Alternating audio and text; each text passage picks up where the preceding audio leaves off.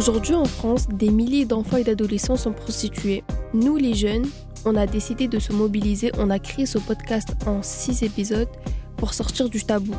Essayer de comprendre pourquoi les chiffres ne cessent d'augmenter et donner d'accès à des ressources. On aimerait vraiment que ce podcast ne soit pas nécessaire, mais malheureusement il est. N'hésitez pas à utiliser ces épisodes comme des outils en les envoyant à vos parents, à vos potes, à vos proches, pour que tout le monde fasse partie du mouvement. Bonne écoute. Épisode 6. Et maintenant, on fait quoi? Bonjour tout le monde, je me présente, je m'appelle Exaucé et je vous présente également mes camarades Shaba et Umaima.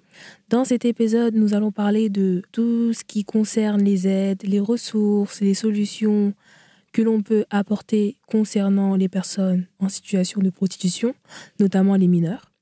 Après que vous ayez écouté ces cinq derniers épisodes, nous allons dorénavant passer à cet épisode.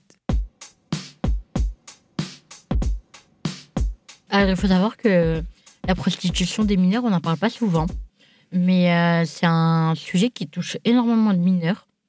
Il faut savoir qu'il y a plusieurs choses où, euh, vers où on peut se tourner, telles que des associations, des sites et des numéros. Tels que bah, déjà, on a l'exemple de bah, l'association Méduse, qui du coup est venue vers nous pour nous sensibiliser face à ce sujet. Et aujourd'hui, bah, on est là pour euh, en parler et vous aider. Il y a aussi l'association de Et Enfance. C'est par contre Et Enfance, c'est vraiment lié aux réseaux sociaux. En fait, ils ont un partenariat avec les réseaux sociaux. Donc toutes les personnes qui sont victimes d'harcèlement ou par exemple il y a des vidéos et des photos qui sont fuitées et tout, bah, vous pouvez envoyer ou appeler d'ailleurs cette association. Ils vont effacer vos photos ou vidéos en même pas 12 heures. Il y a aussi l'association Allo Enfance en danger. Il y a même un numéro. Le numéro est le 119. Il y a également le site internet allo119.gouv.fr. Il y a aussi un chat auquel vous pouvez communiquer toute euh, votre situation en tant que personne en situation de prostitution. Elle peut vraiment être utile et vous fournir plein de, ressources et d'aides. Et il faut surtout pas hésiter à vous tourner euh, vers des professionnels de santé ou simplement euh, des psychologues. Des psychologues, des CPE, des les professeurs même. même les surveillants. C'est des personnes qui ne qui vont pas vous juger. à vos potes aussi. Si vous vous sentez à l'aise avec une personne n'hésitez pas à en parler parce que aujourd'hui il y a énormément de de personnes qui sont sensibilisées face à ce sujet. Et j'ai aussi un exemple tel que la chanson de Lina Mayhem Purple qui parle d'un viol d'une jeune fille qui du coup bah c'est une adolescente qui est encore à l'école qui n'arrive pas à en parler à sa mère qui se sent mal etc du coup on peut voir qu'aujourd'hui bah il y a des artistes qui sont sensibilisés face à ça et il y a aussi euh, Shaba euh, le témoignage de Asia 17 euh, ans sur TPMP qui est sorti le 19 novembre 2021 c'est un témoignage d'une jeune fille qui a été victime de prostitution mineure par son petit copain donc mm. voilà, elle raconte ce qu'elle a subi, comment elle se sent.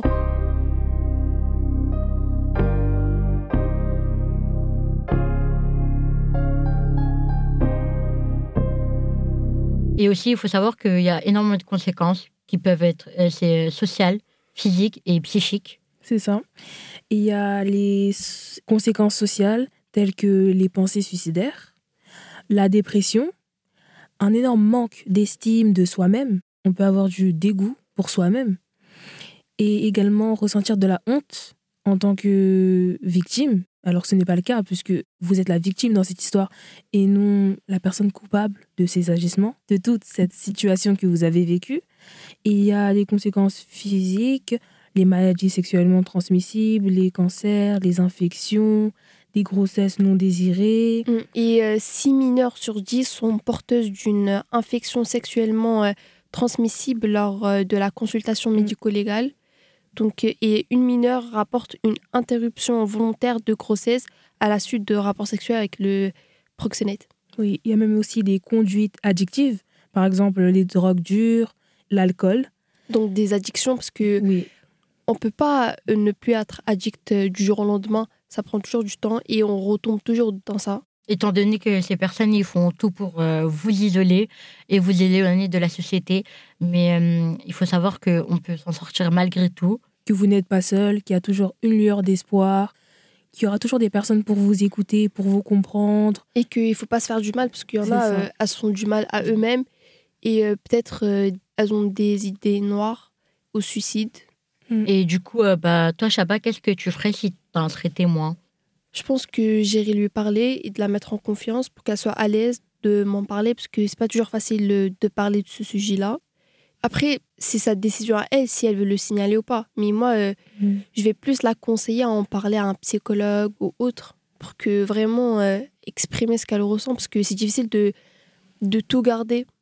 Oui, il faut comprendre l'autre, il faut se mettre à sa place. Il faut pas le juger aussi, il faut le conseiller, il faut l'attendrir, il faut l'écouter et l'apporter tout le soutien dont il a besoin. Ben, c'est ça qui amène au suicide. C'est des personnes qui qui se sentent pas à leur place dans la société. Mais il faut savoir que vous avez votre place dans la société et mm. que vous pouvez vous en sortir malgré vos situations et que c'est comme ça que les plus grands mouvements ont bougé en en parlant et en essayant de faire bouger les choses. Tournez-vous vers des personnes qui vont vous écouter, vous comprendre, vous conseiller et euh, surtout il ne faut pas culpabiliser et au contraire vous dire que c'est la faute de, du proxénète ou du client et euh, pas votre faute. Exactement, que ce n'est jamais votre faute. Ne vous culpabilisez pas parce que vous êtes en aucun cas coupable de tout ce qui vous est arrivé. Merci. Merci. Merci.